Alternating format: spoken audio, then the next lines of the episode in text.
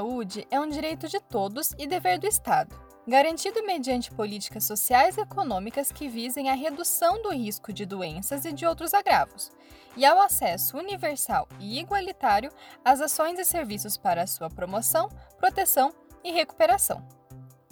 Esse é o artigo 196 da atual Constituição Brasileira.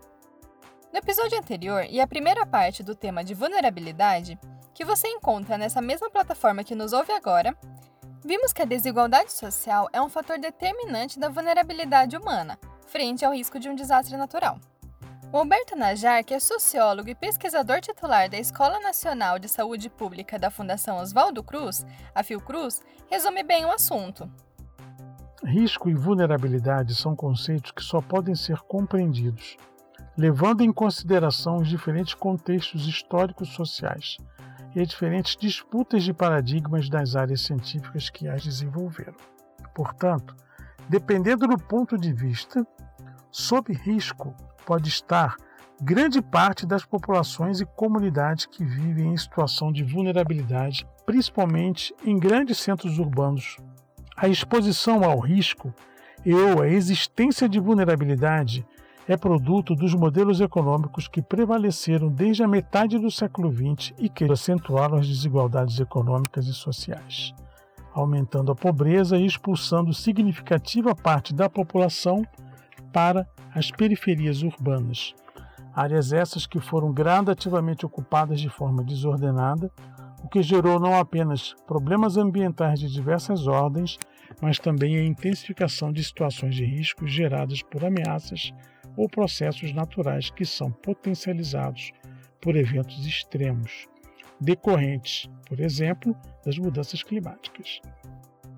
Também vimos no episódio anterior que existem diversos estudos voltados a descobrir quem são as pessoas sob risco. Como é o caso da pesquisa conduzida pela Rede Nova Lá e colaboradores, que estimaram, com base em análise para 825 municípios do Brasil, que a cada 100 habitantes, 9 vivem em áreas de risco de desastres. A Regina é pesquisadora e coordenadora das relações institucionais do Centro Nacional de Monitoramento e Alerta de Desastres Naturais, o CEMADEM, e foi uma das entrevistadas. Essas pesquisas ajudam a subsidiar a gestão de riscos e respostas a desastres, e são relevantes para subsidiar também políticas públicas, que têm o objetivo de melhorar a qualidade de vida da população, e são extremamente importantes para tornar uma cidade mais resiliente. Afinal, os eventos climáticos extremos estão ficando cada vez mais intensos e frequentes a cada ano, intensificados pelo aquecimento global, como indica o painel intergovernamental sobre mudanças climáticas. Então, no episódio de hoje, iremos continuar o assunto de vulnerabilidade, identificando quem são as pessoas que vivem em áreas sob risco de desastre no Brasil e como esses eventos afetam sua saúde e suas vidas. Assim, Vamos ouvir novamente os pesquisadores do Instituto Nacional de Ciência e Tecnologia sobre Mudanças Climáticas, que são a Regina Valar, o Alberto Najar e a Gabriela Couto, que é doutoranda do Centro de Ciência do Sistema Terrestre do INPE e pesquisadora associada do CEMADEM. Teremos também a participação da bióloga Júlia Alves Menezes, que é pesquisadora do Laboratório de Análise e Desenvolvimento para a Sustentabilidade do INPE e pesquisadora de estudos transdisciplinares em saúde e meio ambiente da Fiocruz e da Ravena Santos, pesquisadora do Instituto René Rachot da Fiocruz. Ambas são pesquisadoras do INCT sobre mudanças climáticas. Eu sou Camila Ramos e você está ouvindo o Escuta Clima, um podcast para divulgar as pesquisas do INCT sobre mudanças climáticas. É vinculado ao Laboratório de Estudos Avançados em Jornalismo da Unicamp, o LabJOR, e é uma seção da revista Climacom e Rede de Divulgação Científica e Mudanças Climáticas.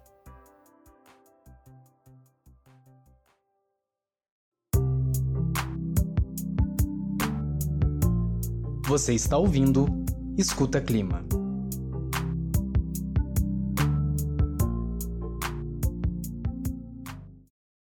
Notícias sobre os impactos causados por desastres naturais já viraram rotina. Você deve se lembrar de algum evento extremo que aconteceu no último ano, certo? Não é difícil encontrar exemplos, já que esse 2020 foi um ano atípico em muitos aspectos. Vamos ver alguns.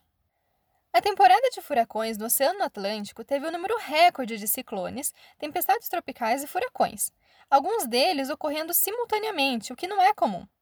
O verão no Polo Norte, especificamente na região da Sibéria, na Rússia, foi o mais quente da história, fazendo as temperaturas alcançarem quase 40 graus Celsius. Já no Brasil, podemos citar as chuvas extremas no Sudeste em janeiro e fevereiro, e o ciclone bomba no Sul em junho, ou ainda, mais recentemente, a onda de calor repentina que atingiu todo o território brasileiro em outubro passado. Esses eventos podem parecer parte do pacote de desgraças de 2020, mas é preciso reconhecer o quanto o nosso estilo de vida moderno está contribuindo para intensificar as alterações do clima. E as ações contra a natureza estão retornando para nós, afetando nossas vidas e nos colocando em risco de morte. A Júlia Menezes comenta sobre isso. As mudanças climáticas podem produzir impacto, sim, sobre a saúde humana é, por diferentes vias. Uma delas é a, a forma direta, principalmente na materialização de óbitos. Os óbitos, eles também são muito comuns em eventos extremos de grande intensidade, grande energia, como furacões, vendavais e tempestades.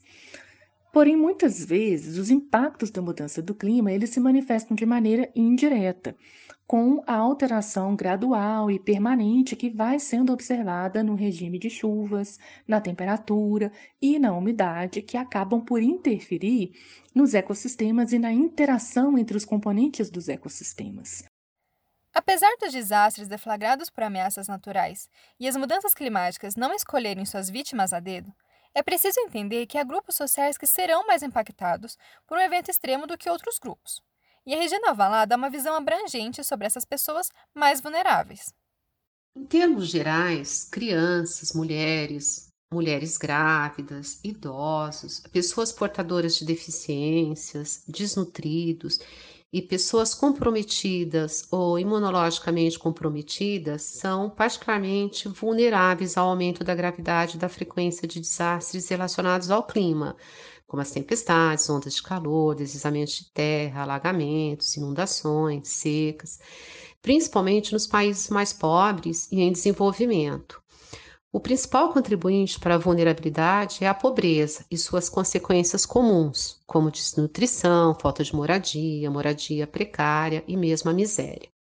Dentro dessa perspectiva, que considera a desigualdade social como fator determinante para a situação de risco em nível individual, o pesquisador Alberto Najar também apresenta sua visão sobre a vulnerabilidade estrutural, ou seja, as condições que levam o coletivo a uma maior insegurança frente a um desastre. Os grupos populacionais mais vulneráveis, sob essa perspectiva, os mais atingidos por esse quadro dramático, é a população negra. Do total de brasileiros e brasileiras que vivem abaixo da linha de pobreza, eles representam 72,7%, 38,1 milhões de pessoas vivendo em situação de grande restrição material. No recorte por sexo, mulheres pretas ou pardas são 27,2 milhões. Baixa escolaridade, poucas oportunidades de emprego, acesso apenas aos piores postos de trabalho, falta de acesso à infraestrutura de serviços de saneamento, em especial esgotamento sanitário e coleta de lixo, forte segregação urbana, discriminação por cor de pele e sexo formam, entre outros tantos problemas, a matriz da vulnerabilidade brasileira. A estrutura de desigualdade brasileira atinge seletivamente quatro grupos populacionais: negros, mulheres, crianças e idosos, indicando quatro recortes principais na estrutura social: cor de pele, sexo, idade, todos controlados pelo rendimento. Quando falamos de gênero, as mulheres são as mais vulneráveis. É o que diz o relatório do Programa das Nações Unidas para o Desenvolvimento de 2015. O estudo diz que as mulheres, por serem associadas ao trabalho doméstico pela sociedade, tendem a permanecer em suas casas ou tomar para si a responsabilidade de cuidar de crianças, idosos ou doentes durante a iminência de um desastre. Além disso, por ganharem um salário menor, terem menos oportunidades de emprego e muitas vezes um grau de escolaridade menor em relação aos homens, as mulheres acabam tendo menos recursos para se recuperarem após um desastre. A Gabriela Couto explica essa relação entre gênero e os impactos dos desastres ambientais. Os primeiros sinais de gênero como uma importante categoria de análise para entendimento de processos sociais relacionados a desastres têm na sua origem a alta taxa de mortalidade de mulheres e meninas em situações de desastres. O terremoto na Guatemala de 1976, o terremoto de 1992 no Egito, o devastante ciclone no sul da Ásia em 1991 e o tsunami na Indonésia de 2004 caracterizam-se todos pelo maior número de mortes entre as mulheres. As desigualdades de gênero também são reconhecidas como importante elemento de vulnerabilidade de mulheres e meninas em situações de desastres. Alguns autores sustentam a hipótese de que vulnerabilidades de gênero estão relacionadas apenas à categoria da ameaça natural. Eles afirmam que, em certos tipos de desastres, mulheres e homens têm propensão diferenciada para assumir risco, onde os homens teriam, seriam mais propensos do que as mulheres a arriscar-se portanto, serem as maiores vítimas de desastres. Mas as altas taxas de mortalidade e as desigualdades no pós-desastres levaram grupos de pesquisa em todo o mundo ao desafio de tentar responder importantes questões. São as mulheres mais vulneráveis? Por quê? Quais as dimensões de gênero estão associadas às consequências dos desastres? Quais outros fatores relacionados ao gênero aumentam ou podem contribuir para a redução de vulnerabilidades? No rol das respostas está o reconhecimento de que o impacto de desastres é sensível a gênero na medida em que papéis, responsabilidades e oportunidades estão associados a homens e mulheres de forma desigual. Conhecendo quem são as principais vítimas, vamos entender melhor os impactos dos eventos extremos mais recorrentes no Brasil e o que pode ser feito para garantir uma melhor segurança para a população.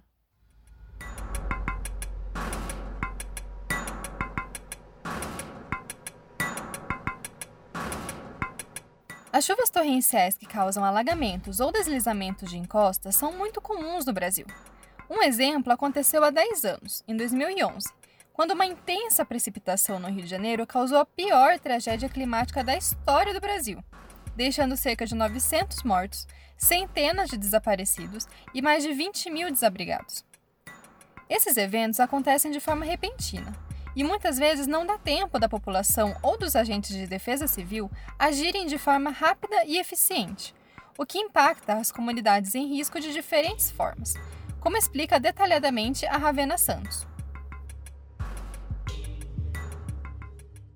a população pode ser acometida diretamente por esse evento, por exemplo, por meio de destruição de casas, perda de familiares ou mesmo indiretamente, quando essas enchentes e inundações elas atingem estruturas físicas de saúde, hospitais, ambulatórios e vão prejudicar a resposta do município, da localidade a esse evento.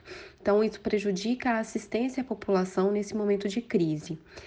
Essas diferenças são sentidas também nos impactos ambientais posteriores a um desastre e podem ampliar, por exemplo, condições de vulnerabilidade que já existem naquela localidade. Os desastres vão interferir na dinâmica das doenças em um território e podem prejudicar a qualidade da água que está disponível para aquela população, para consumo humano, podem gerar impactos sobre a saúde que englobam tanto doenças de veiculação hídrica quanto transmitidos por vetores prejudicar a disponibilidade e o acesso a alimento, levando a impactos sobre o estado nutricional da população. Dentre as doenças que a pesquisadora falou, podemos citar a leptospirose, que é causada por uma bactéria transmitida pela urina de roedores e pode estar presente na água das enxurradas. Ou ainda a dengue, febre amarela, zika e chikungunya, que são transmitidas pelo nosso já bem conhecido mosquito Aedes aegypti. Ele se aproveita do acúmulo de águas paradas para proliferar, e as enchentes criam esse ambiente favorável para o mosquito. E não podemos deixar de falar das doenças mentais. A população vítima de desastres pode apresentar quadros de ansiedade, depressão e transtorno pós-traumático, assim como pode passar pelo luto devido à perda de familiares. Para minimizar os impactos de um desastre, é preciso gerar informações e levar esse conteúdo para as comunidades e governantes. A Ravena, que estudou o fluxo de dados sobre saúde após enchentes e enxurradas em Minas Gerais, explica essa questão. Mas qual que é o papel da informação nisso tudo? A informação ela é um recurso estratégico que deve ser administrada corretamente para poder contribuir, para poder maximizar essa qualidade da tomada de decisão e para desenvolvimento individual, coletivo e social das organizações. É muito importante que governantes, sociedade civil organizada, tomadores de decisão, formuladores de políticas, eles tenham a informação na hora certa para tomar as decisões assertivas. Ainda existem barreiras entre os pesquisadores e a informação. Por exemplo, é preciso desenvolver um modo de aglutinar todos esses dados para fazer um levantamento nacional que seja confiável e eficiente. E são essenciais mais investimentos nessas pesquisas. Além disso, é necessário que os registros dos desastres sejam feitos por aqueles que atuam neles, como os agentes de segurança e defesa civil, para que sejam notificados de modo qualitativo e não quantitativo quem são as vítimas. Ou seja, é preciso identificar a idade, gênero, cor da pele, renda, nível de escolaridade, onde moram e com quem, e por aí vai. Ou seja, temos que conhecer a pessoa, em vez de somar mais um número nos documentos gerais de mortos, feridos e desabrigados. É o que a Gabriela tenta fazer em sua pesquisa. Sobrevivência e recuperação de afetados por desastres são elementos primordiais na obtenção de conhecimento que indiquem novas formas de lidar com situações de desastres.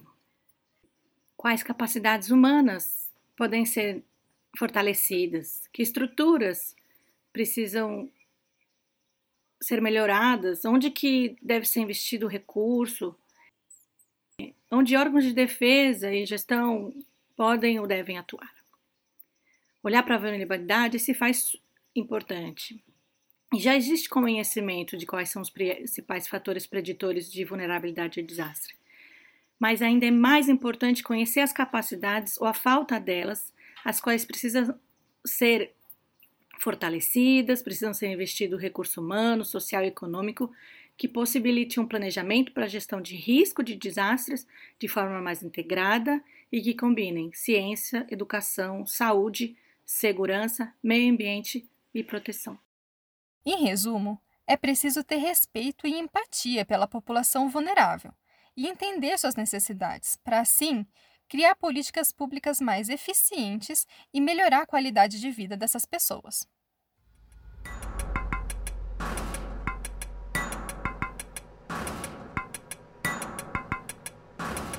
Existe outro evento extremo de ordem climática no Brasil que causa impactos significativos na saúde da população. São as secas. Já falamos delas no episódio 111, intitulado Rios Urbanos e Conta-Gotas. As secas atingem mais intensamente a região semiárida do Nordeste, um local que tem baixa pontuação no índice de desenvolvimento humano comparado com outras regiões do Brasil. E a população tem uma qualidade de vida também pior do que em outras regiões. A Júlia explica quem são essas pessoas. No semiárido, há uma construção histórica de vulnerabilidades sociais, econômicas e ambientais que reduzem a capacidade de resiliência e adaptação da população. O meu estudo do semiárido observou que as maiores vulnerabilidades estavam associadas à população com menor nível de instrução, menor renda, com mão de obra principalmente empregada na área agrícola, que dependiam da produção familiar, agrícola, da agricultura familiar, no caso, e com baixo acesso à água encanada. Então, essas eram as principais condições observadas nos municípios de maior vulnerabilidade no que se relacionava à seca e à saúde, nessa perspectiva da saúde como um conceito amplo. Esse estudo que a Júlia comentou trata da relação entre as secas e a saúde humana, que, assim como as enchentes, causam diversos agravos, principalmente em comunidades mais vulneráveis.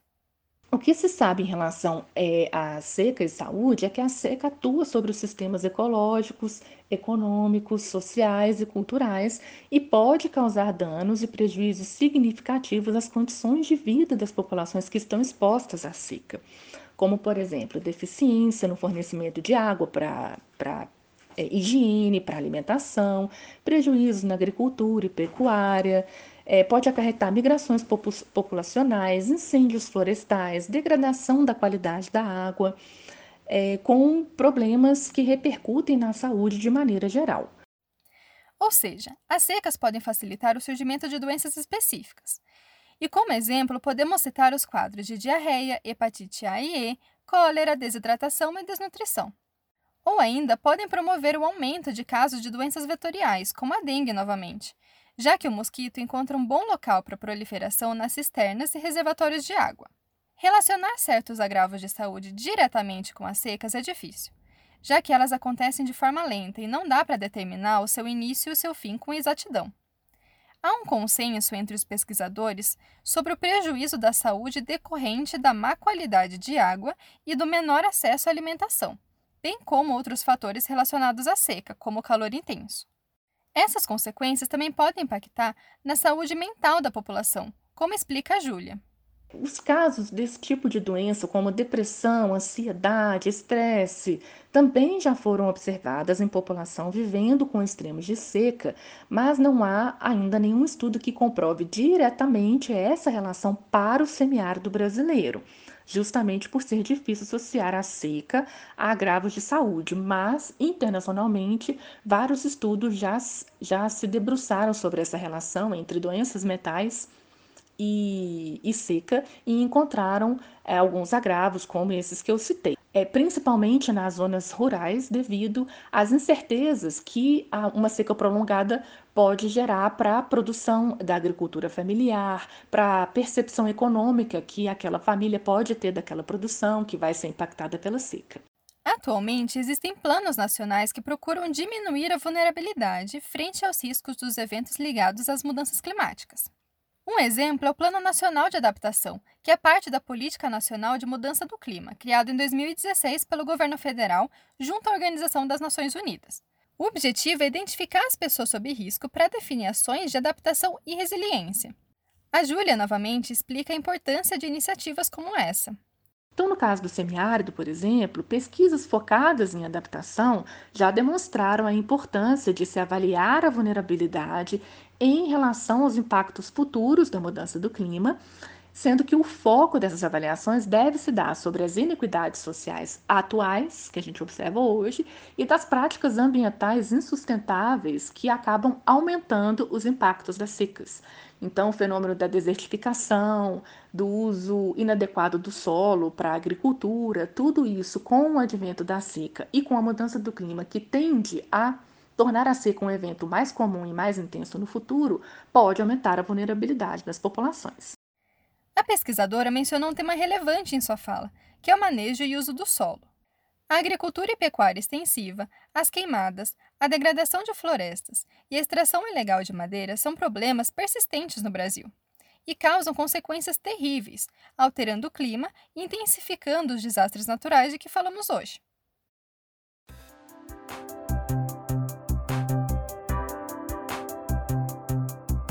Mas essas discussões ficam para outro episódio. Por isso, não deixe de acompanhar a série de podcast Escuta Clima. Ouça também os episódios anteriores, que estão disponíveis nessa mesma plataforma que você está nos ouvindo agora. Eu sou Camila Ramos e este é o Escuta Clima, um podcast sobre pesquisas relacionadas ao Instituto Nacional de Ciência e Tecnologia sobre Mudanças Climáticas. Este podcast é apoiado pelo programa Mídia e Ciência da FAPESP. Esse projeto de jornalismo científico está sendo desenvolvido no Laboratório de Estudos Avançados em Jornalismo, do Núcleo de Desenvolvimento da Criatividade da Unicamp, e é uma seção da revista Climacom e Rede de Divulgação Científica e Mudanças Climáticas. Tem a supervisão científica da pesquisadora Simone Paloni de Figueiredo e jornalística da pesquisadora Suzana Dias. A trilha sonora foi desenvolvida pelo Lucas Carrasco, que tem o apoio do PIBIC, do CNPq. A edição do podcast é feita pelo Otávio Augusto Fonseca, da Rádio Unicamp, com o apoio de Gustavo Campos, que tem suporte da Bolsa SAI. A divulgação nas redes sociais é feita pela Helena Ansani Nogueira. A locução da vinheta é do Bruno Moraes.